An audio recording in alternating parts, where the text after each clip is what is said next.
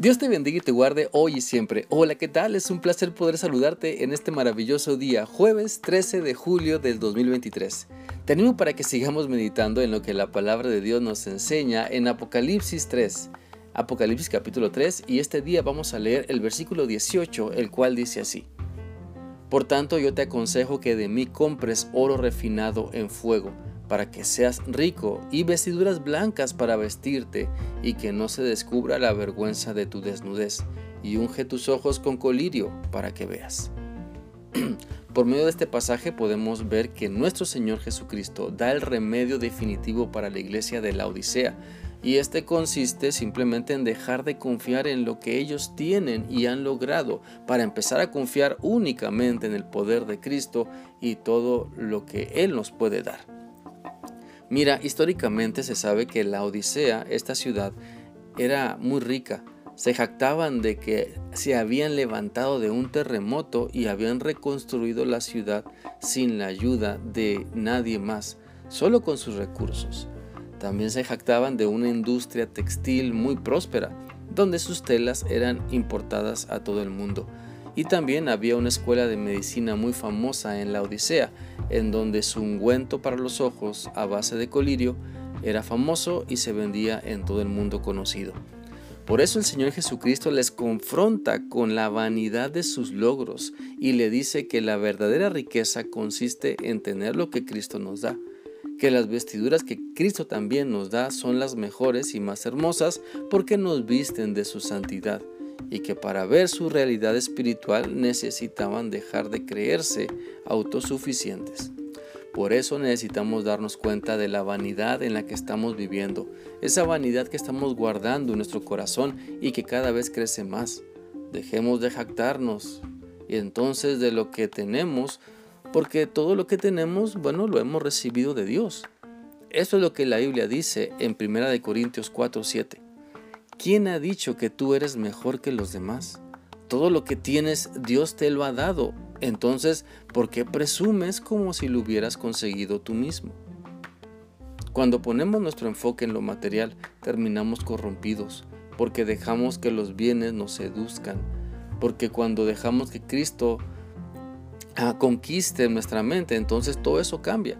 Cuando le damos el primer lugar de nuestra vida, entonces podemos disfrutar de su presencia y valorar que es lo más valioso. Él es lo más valioso que podemos tener.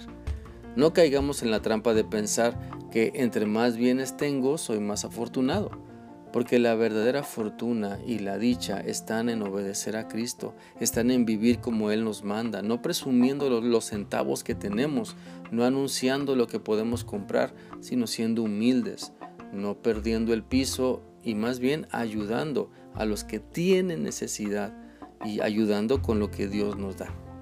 Pongámonos entonces las vestiduras de santidad que Cristo nos da, porque la marca de Cristo en nuestra vida es lo que debemos llevar y no la marca de la vanidad, no las marcas de cosas que se desgastan y que solo son pasajeras. Vayamos a Cristo entonces para ser realmente dichosos. Vistámonos de su santidad para poder disfrutar al máximo la vida que nos ha prestado y abramos bien los ojos para valorar lo más importante. La Biblia dice en el Salmo 119, 18, Abre mis ojos y miraré las maravillas de tu ley. ¿Qué caso tiene vivir esclavizados a deseos que solo nos corrompen? ¿Qué vida es aquella donde lo pasajero es lo más importante? ¿Qué calidad de vida se vive cuando se trata de complacer a personas que ni conoces? Todo por la vanidad de los ojos. Cuando, al contrario, si ponemos nuestros ojos en Cristo, entonces tendremos lo que verdaderamente importa. Tendrás la dicha que tanto necesitas y todo lo demás vendrá por añadidura. Te animo entonces para que te des cuenta de tu tibieza espiritual. Esa tibieza solo está arruinando tu vida. El hecho de que te conformes con poco compromiso para Dios jamás te va a bendecir. Por eso la enseñanza de Apocalipsis 3:18 es un desafío a ser diferentes, a realmente conocer nuestra condición y querer salir del pantano siendo rescatados por Cristo, siendo vivificados por su Espíritu Santo, para darle toda la honra y la gloria solamente a Él. Permíteme orar por ti. Mi Dios, Señor Jesucristo, poderoso Rey, te rogamos, Señor, que tú sigas bendiciendo nuestra vida. Te ruego, Señor, por todas las personas que al escuchar este devocional están, Señor, reconociendo su necesidad de ti. Te ruego, Señor, que tú trabajes en sus vidas. Te ruego, Padre Eterno, que puedan dejar esa tibieza espiritual, esa falta de compromiso y en verdad anhelar ser diferentes. Oh Espíritu Santo, muévete con poder en nuestras vidas. Damos la honra y la gloria solamente a ti. Amén. Espero que esta reflexión sea útil para ti y que permitas que Cristo cambie tu amor por lo material por un amor sincero solamente para Él. Que sigas teniendo un bendecido día. Dios te guarde siempre. Hasta mañana.